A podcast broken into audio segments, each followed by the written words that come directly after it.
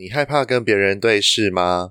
或者每次看着对方的眼睛不到三秒，就会不自觉的撇开吗？我跟你说，我跟你一样。第一集就让我们来聊聊有关对视，以及分享一些对视的小技巧吧。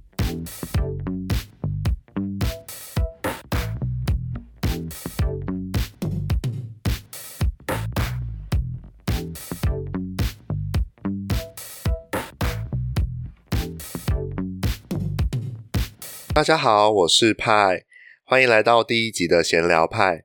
终于，终于，终于，终于开了我计划已久的 podcast。从开始计划到真的执行啊，至少三个月以上吧。一直以来就是都在研究一些 podcast，跟找一些有关 podcast 的资料，想说要什么叫自己的 podcast，然后 podcast 走向又是什么呢？而我自己一个人聊的话，又可以聊些什么？仔细想了一下，我好像蛮可以跟就是朋友们都先聊一些有的没有的。再加上我的绰号叫派克，所以呢，我就把我的 podcast 的名字叫做闲聊派啦。那走向的话，其实会走一种就是轻松闲聊一些我好奇的，或是我想分享的一些大小事情，不管是这社会上发生的，还是由我自己发生的，反正呢，希望你们都会喜欢。那我们就继续听下去吧。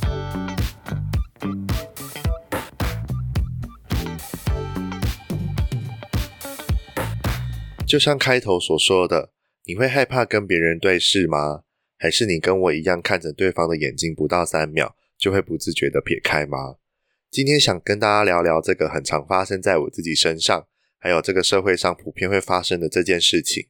从求学时期啊，我就发现我对于跟别人对看，通常都不会超过三秒钟，因为对看的时候，我都会觉得有点压力，甚至脸红、不知所措，或者有一点不舒服。也很常被朋友在聊天的时候都会说，你干嘛都不看他们，或者是我的眼睛到底在看哪里？然后我还曾经一度啊去 Google 搜寻，不敢看别人眼睛怎么办？网络上有人说这叫做视线恐惧症。呃，视线恐惧症大多会落在青少年时期，甚至三十岁之前都有可能发生。它没有明显的诱因，然后就会突然的发病，主要是出现在不外乎是害怕别人对看。一旦发现别人在注意自己的时候啊，就会感觉到不舒服、不自然、脸红、不敢抬头等等的。那严重的话，会还会觉得无地自容，因此就不愿意有社交活动，也不敢在公共场合演讲啊之类的。而且我看完这个想法，其实我是觉得我好像没有这么严重啦，可能有的话也是轻微的吧。但如果发现自己真的很严重的话，还是要找一些心理智商的管道去做咨询哦。而看这么多有关这些事情的文章之后啊，我才正视到自己其实是个很没有自信的人。因为这种不敢看对方眼睛的人啊，往往不外乎就是没有自信，或者内心有一些羞愧，甚至是他只是单纯的做贼心虚罢了。但他们的共同点都是很有可能都经历过一些有关视线的挫折或者创伤。像我自己从小啊，可能就是接受的教育就是传统的爱的教育，铁的纪律。就是那种从小被打到大的那一种，所以呢，可能在受惩罚的时候啊，就会被大声呵斥，就被要求要看长辈的眼睛，但你又不敢看，因为你做错事情嘛，所以久而久之啊，可能就会有这种挫折的出现吧。当然，我也有在我的 IG 上问过我的朋友们，答案其实都差不多，不外乎就是害羞、没自信，不然就是紧张害怕，不知道在看对方的时候，对方在想什么。甚至可能自己怕被看穿，或者是觉得很赤裸的感觉。可是也有些人说他们都敢看对方的眼睛，这让我觉得非常厉害。那你们呢？你们也有类似不敢看对方眼睛的事情吗？都欢迎跟我分享哦。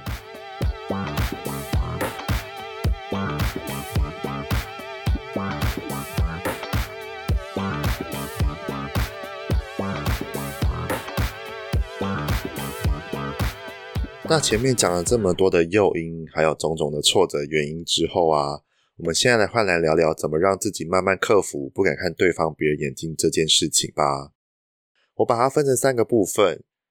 第一个部分呢是自我认同，不知道大家有没有还记得，好几年前 YouTube 有一个爆红的影片，就是美国有一个四岁的小孩，早上起来的时候都会对着自己的浴室镜子精神喊话，说自己很喜欢家，很喜欢家人。很喜欢自己的一切。这个影片呢，其实对我来说影响蛮大的。我从那阵子开始啊，早上起床刷牙的时候，都会在浴室镜子面前就对自己加油。那真的这个很需要习惯跟自然了，因为我有时候自己也会忘记这件事情。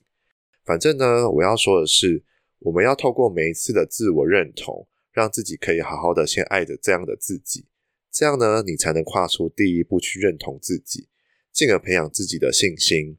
再来第二个来到的是脱敏训练，脱呢是脱衣服的脱，敏是敏感的敏。那什么叫做脱敏训练呢？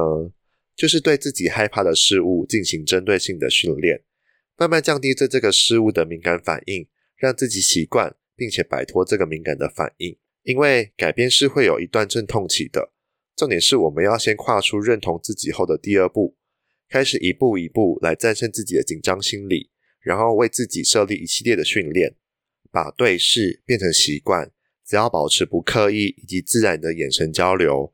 我相信，在慢慢的把这个习惯带到陌生人以及其他人身上之后，我告诉你，你已经成功克服这件事情一半了。那第三个来到了真诚面对每一次紧张的部分，因为不敢看对方眼睛的人啊，伴随着都会有一些逃避心理，所以在一些公共场合难免会有紧张而去逃避的行为。而不管是自己发生还是身边的朋友发生的时候，我们都要好好的陪伴他们，一次一次的去面对每一次的紧张、逃避以及不安全感。像我自己对于消除紧张感的话，我都会跟自己说：我很紧张，我很紧张，我很紧张。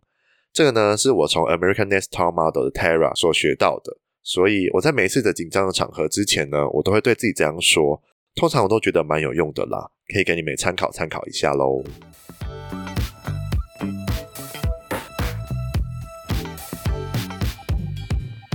那刚刚闲聊了这么多对视的部分之后啊，我也想要分享几个我在网络上学到的对视小技巧。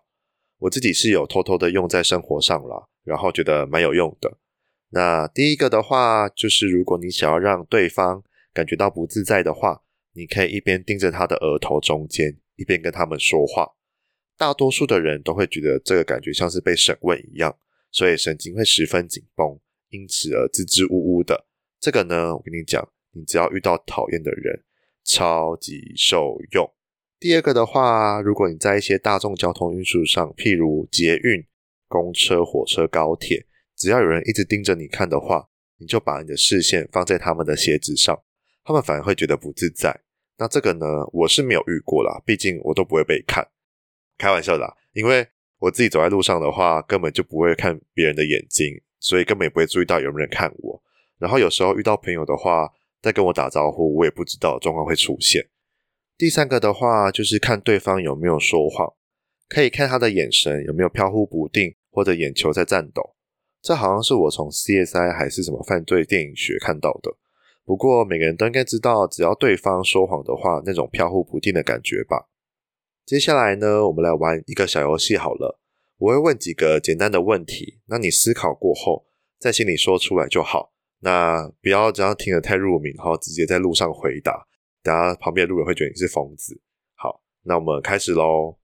第一题，昨天你的晚餐吃什么？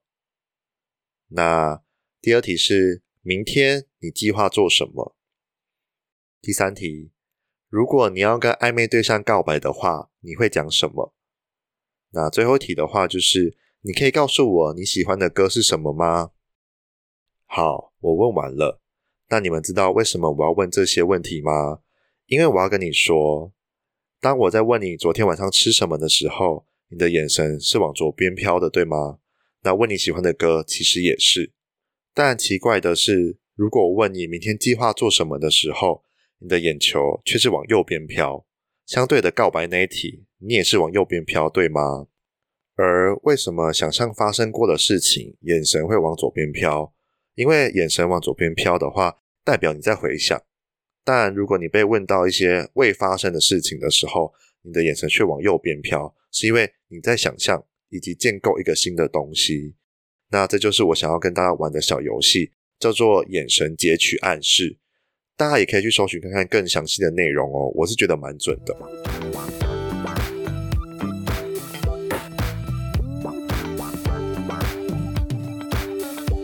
最后，今天的闲聊我们就聊到这里。也希望大家对于自己不敢看对方眼睛这件事情呢，可以好好的克服，或者是发现陌生人还是其他的亲朋好友有这类的事情的话，也可以给予相对的尊重与包容，除非他是在骗你，那就另当别论了。还有这段时间，大家因为疫情而辛苦了，记得没事就乖乖待在家，随时好好的保护自己跟家人。我相信这个疫情呢，一定会慢慢的好起来的。但如果没事在家无聊的话，欢迎把我的 p o c a 关注起来哦，并且帮我追踪我的 IG P I E P I E 底线 T A L K 拍拍 Talk，然后标记分享给你的亲朋好友。如果有什么想要跟我闲聊的话题，也欢迎在 IG 下留言给我，或者是小盒子私讯我都可以哦。这样呢，我才有动力继续出第二集、第三集。那我们就下次见喽，拜拜。